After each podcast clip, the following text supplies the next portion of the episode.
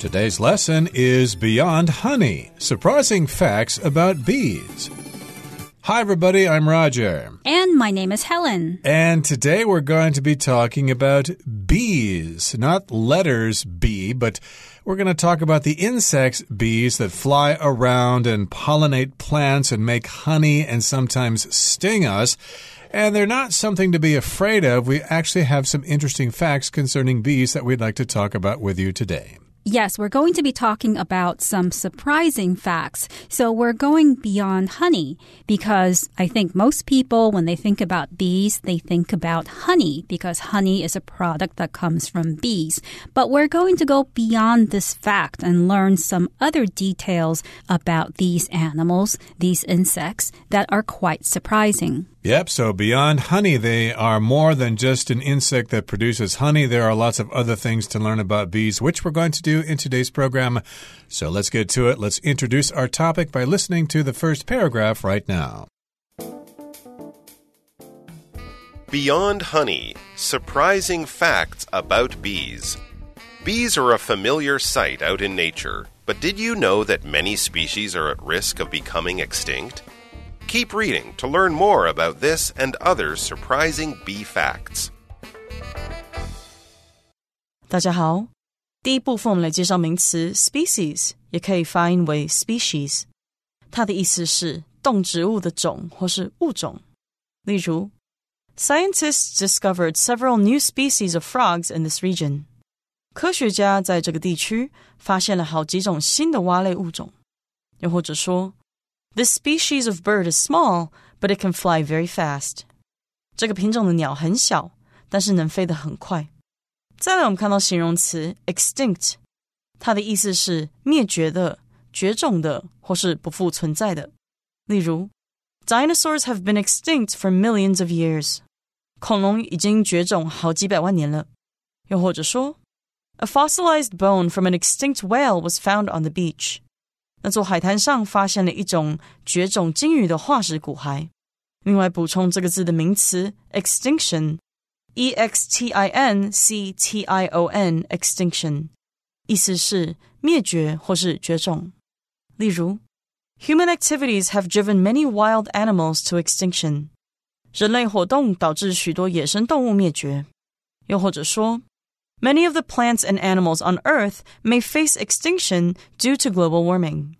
由于全球暖化，地球上的许多植物和动物可能面临绝种。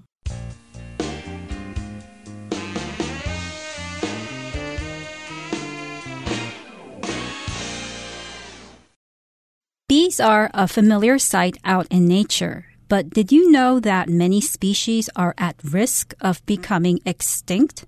So, in this sentence, first of all, we learn that there are many species of bees. So, a species is a group of animals or plants, in this case, a group of bees whose members have the same main characteristics and in fact they are able to breed with one another. So for example, dogs are a species and so are cats that belong to another species and dogs and cats can't breed with one another, but two dogs can breed with each other even if they are different types of dogs because they are from the same species. Right, and of course there are many different kinds of bees and we call them different species, and a lot of them are at risk of becoming extinct. So if you're at risk of something, that means you are in danger of something. Something bad might happen to you. So, for example, if you ride your YouBike around the city while you're looking at your phone, you're not only putting yourself at risk, but you're putting the lives of others at risk. And in this particular case, yes, lots of bees are at risk of becoming extinct. And if something goes extinct or if it is extinct, that means this species no longer exists. We often bring up the example of dinosaurs. They have gone extinct, but there are other animals that have gone extinct in recent years, like the uh, dodo bird and the Carolina parakeet. Those have all gone extinct. Yes, and while many species of bees have not gone extinct yet, they are at risk of becoming extinct, which means that they are in danger of becoming extinct, in which case, perhaps one day they will no longer exist. Right. Uh, so, of course, they are at risk of becoming extinct, so we need to know about that. And keep reading to learn more about this and other surprising bee facts. Of course, if you're reading the article, you will continue to read, but if you're listening to our program, well, you'd like to continue listening, and we'll learn some more about bees in the subsequent paragraphs. So let's move on now to the next paragraph. We will listen to it first. When we think of bees, we often think of hives. It may surprise you to learn then that out of 16,000 bee species, only around 5% live in hives with most bees being solitary creatures that keep to themselves. That said, there'd be no honey without hives. More specifically, there are only eight known species of true honeybees, all of which live in hives.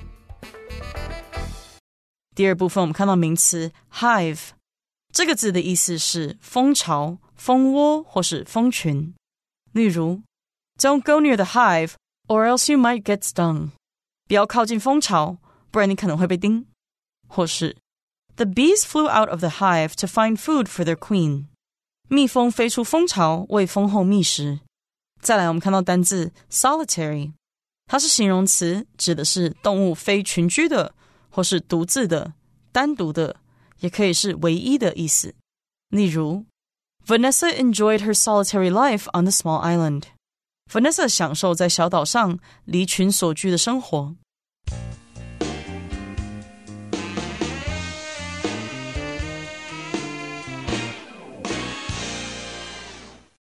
When we think of bees, we often think of hives.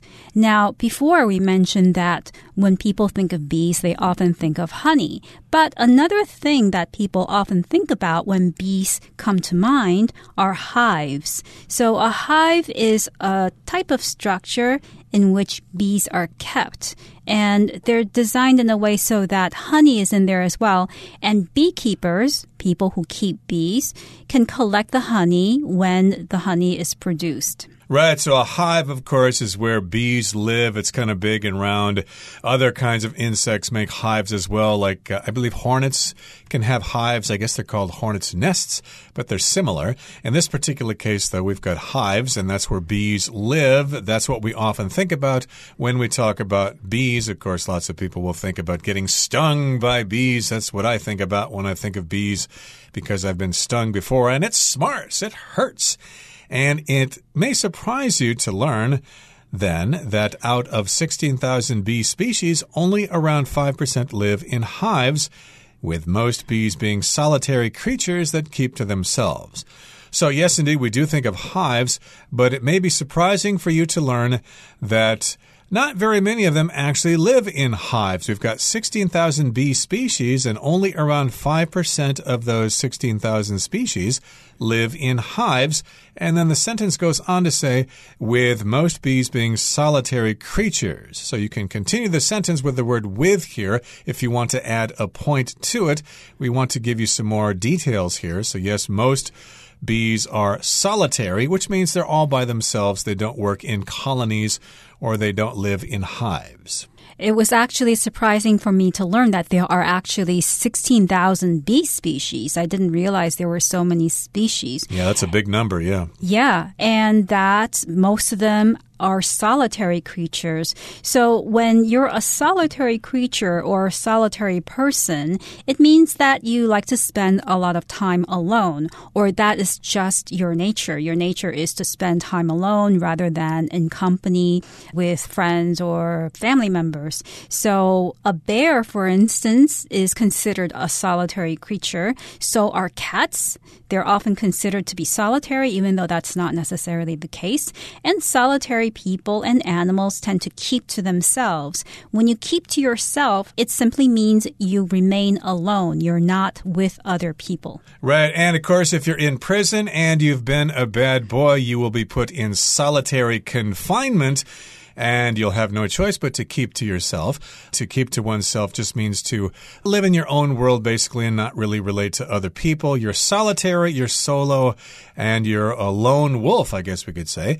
And that said, we've already said that, but there's something else we'd like to add to it. That said, there'd be no honey without hives. So even though it is true that most bee species are solitary, we would not have honey without those hives. So again, we've got 5% of bees living in hives. And then from that 5%, we've only got eight known species of true honeybees all of which live in hives. So again, we've got lots of bees living in hives, but not all of them produce honey. We've only got eight known species, and they are true honeybees. A honeybee, of course, is a bee that produces honey, and all of these eight species do live in hives. That's right. So there is no honey without hives. And just one note on that phrase, that said. So we say that said when we want to say that something is true in spite of what we have just said before. Another way of saying that said would be having said that. So we do have the phrase more specifically.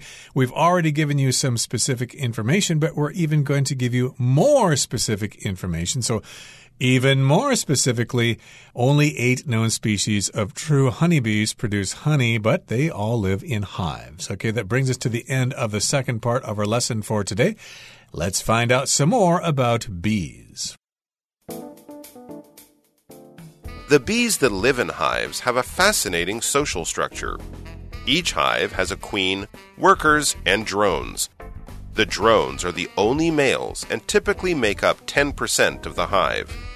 Their only job is to mate with the queen, and in fact, they die after mating. In contrast, workers have many jobs, such as finding food and defending the hive against threats.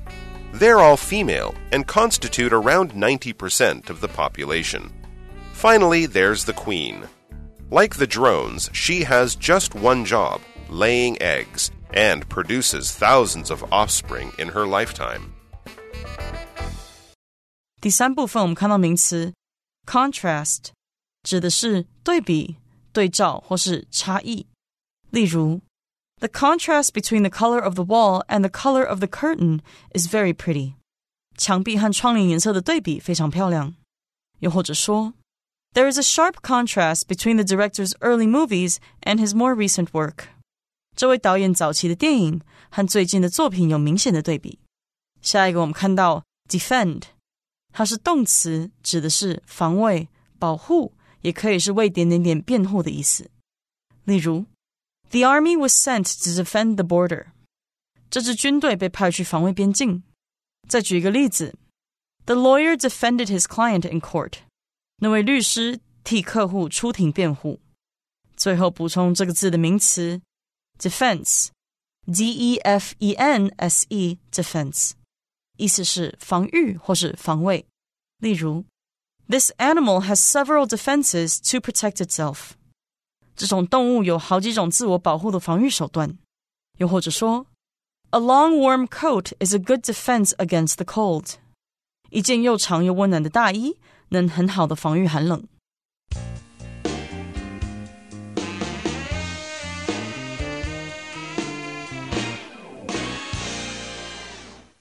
The bees that live in hives have a fascinating social structure.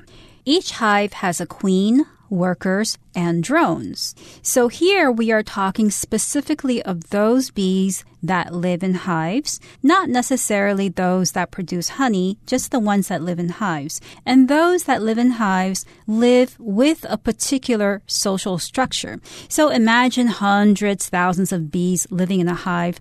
There must be some kind of order. They can't just be going about each doing its own business. There has to be some kind of order and structure.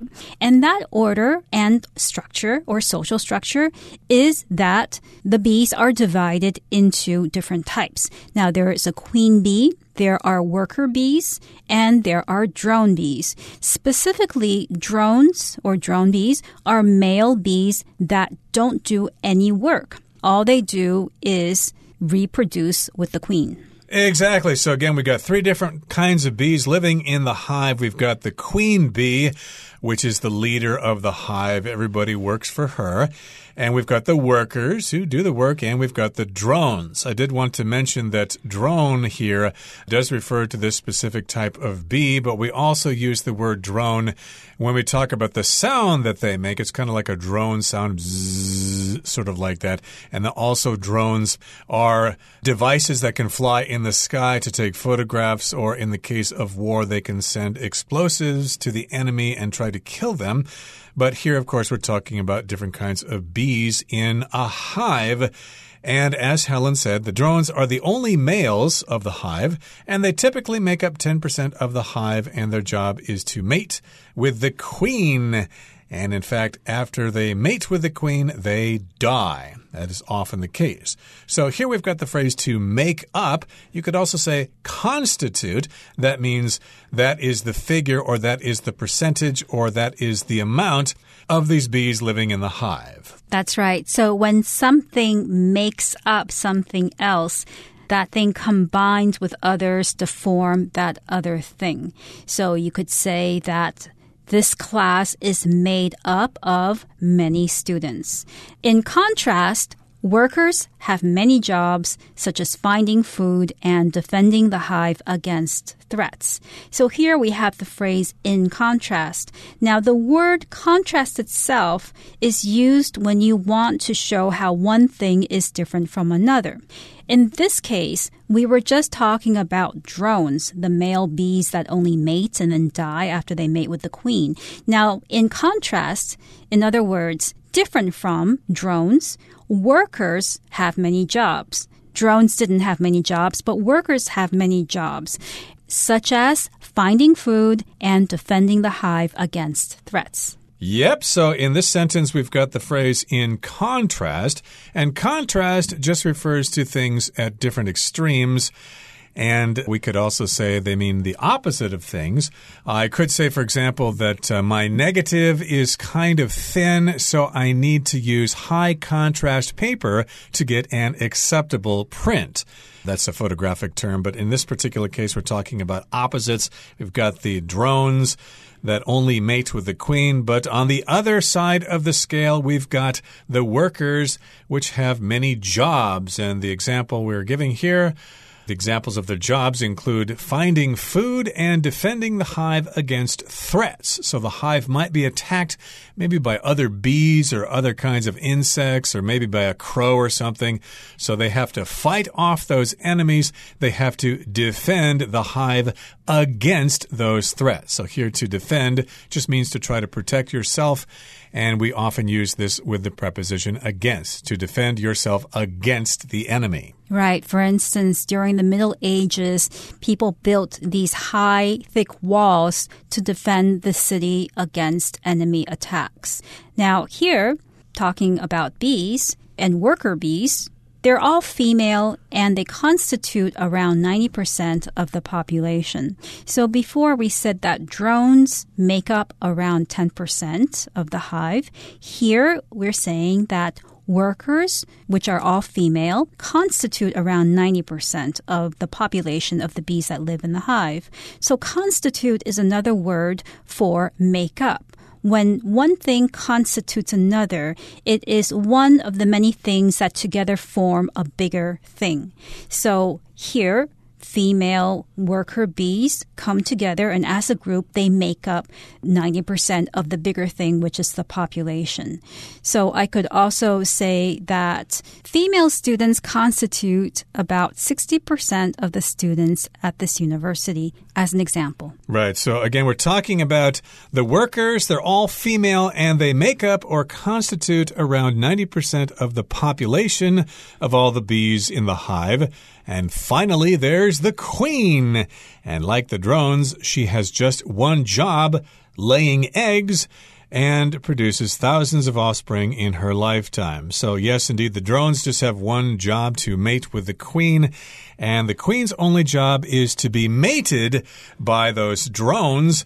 And of course, if you mate with a drone, if you get together with a boy, then you're going to produce offspring and you're going to lay eggs. And here, of course, the queen will produce thousands of offspring in her lifetime. Here we have the word offspring.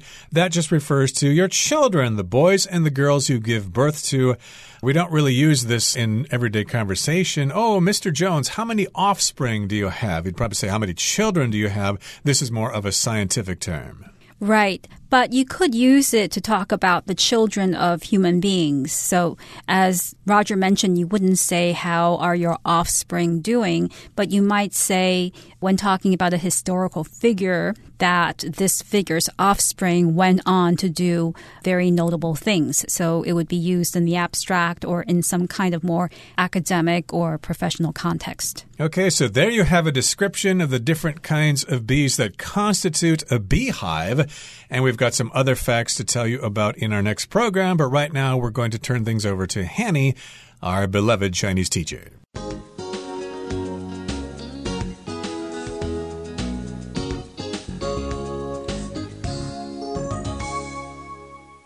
各位同学，大家好，我是 Hanny。我们来看今天的文法重点。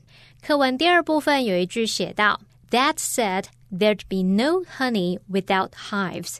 话说回来，没有蜂巢就不会有蜂蜜。那这边用到 that said 是指话说回来，尽管如此，这常常会摆在句首，用来作为语义的转折。那么 that 指的就是前面提到的事情喽。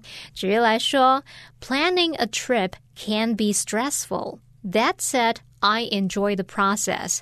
规划旅行可能让人倍感压力。话虽如此，我很享受那个过程。好，那我们接着看到课文下一句，他说：“More specifically, there are only eight known species of true honeybees.” All of which live in hives。更具体的说，已知的真正蜜蜂物种只有八种，它们都生活在蜂巢中。好，这个句子里面它用到。All of which 点点点，那像这样的用法呢，是用带有修饰语的关系代名词来引导关系子句对先行词做补充说明。我们就来学习相关的用法。好，我们这边先用关系代名词 which 说明。这个 which 当关系代名词可以用来代指前方的事物，也就是先行词。那 which 的前面还可以加上量词、数字、百分比或是最高级等等，然后加上。of 就是可以去表达所占的比例，像 two of which 点点点就可以表达先行词其中两个怎么样怎么样，some of which 先行词其中一些怎么样，the best of which 先行词其中最好的怎么样，one third of which 就是先行词其中三分之一怎么样怎么样等等。好，那我们就来看一个例句是：He showed us a jar filled with marbles, Some of which are extremely rare。他向我们展示一个装满弹珠的罐子，其中有一些非常罕见。那特别注意，我们这个用法是在对先行词做补充说明，这是属于非限定用法，所以记得要用逗号把这个补充说明的部分跟主要子句隔开来。好，那接着，如果你的关系代名词指称的先行词是。人，那么 which 就要改成 whom，也就是说，我们会用量词、数字、百分比、最高级等等，加上 of whom 来引导关系子句。例如，They have three daughters。The youngest of whom will be entering college next year。他们有三个女儿， 其中年纪最小的明年要上大学了。好，那另外这个用法其实也适用于所有个关系代名词 whose。那记得 whose 后面是要接名词哦。举例来说，The preschool has sixty children, one third of whose parents don't speak English。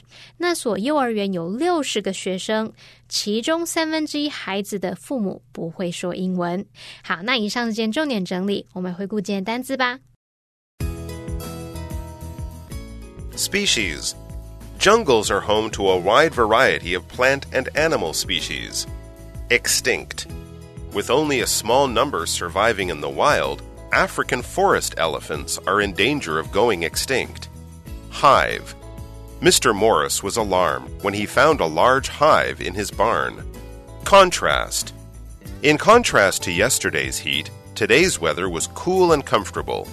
Defend the knight swore to defend the village from the angry dragon. Constitute. Individuals from various departments constituted the team.